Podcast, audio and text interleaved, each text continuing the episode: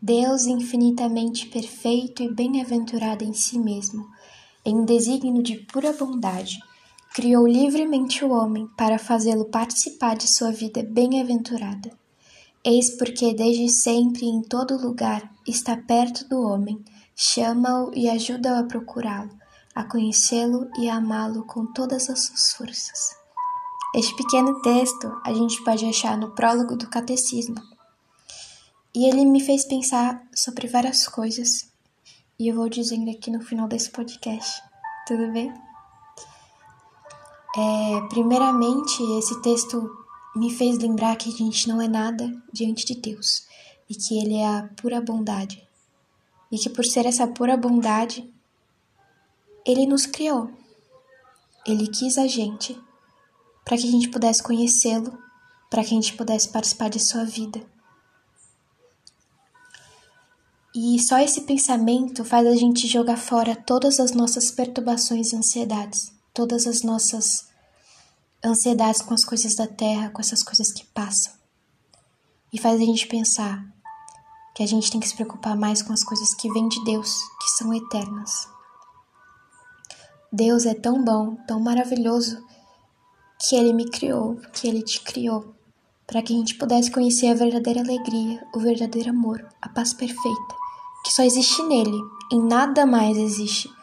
Essa paz, essa alegria, esse amor, esse preenchimento a gente só sente quando a gente está em Deus. E o Senhor nos deu a graça.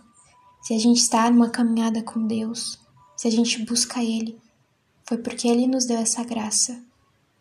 Porque Ele nos fez conhecê-lo, procurá-lo e amá-lo.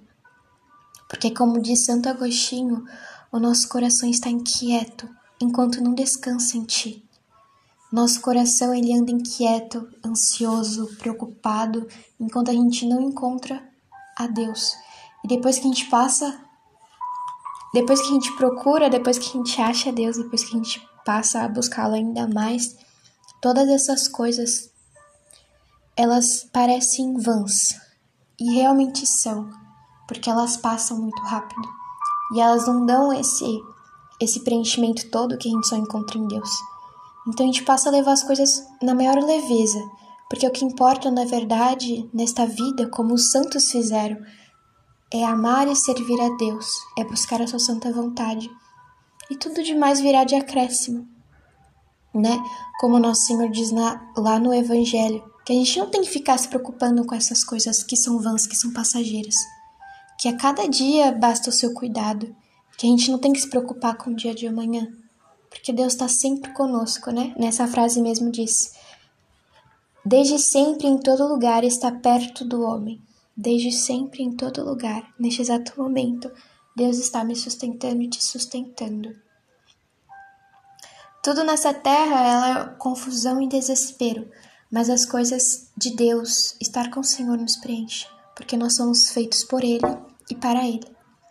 E mesmo que uma montanha recaia sobre a gente, mesmo que a gente seja jogado sobre uma fornalha, mesmo que a gente perca todos os bens do mundo. Temos que ter em mente os pensamentos dos santos mártires, dos santos de Deus, que diante de uma morte tão, tão desafiadora, tão doída, eles não ligavam para essa dor, dor do corpo, porque a dor maior para eles seria perder a Deus, porque eles sabem que a verdadeira alegria é só em Deus mesmo que eles perdessem tudo e perderam a própria vida, né, aqui nesta terra para ganhar a vida eterna. Mas porque só Deus só Deus preenchia eles. Eles sabiam que eles eram feitos para Deus e que nada mais importava nesta vida. Nada mais importa se o Senhor está conosco, né? Nada mais importa porque só Deus basta. E para finalizar, a gente pode lembrar também de uma frase de Santo Inácio, que ele diz que qual é a finalidade do homem? E a finalidade do homem, né? Foi para isso que Deus nos criou. É louvar a Deus, prestar reverência e servir a Deus, e assim salvar a sua alma. Porque Deus nos criou para isso. E ele nos quis.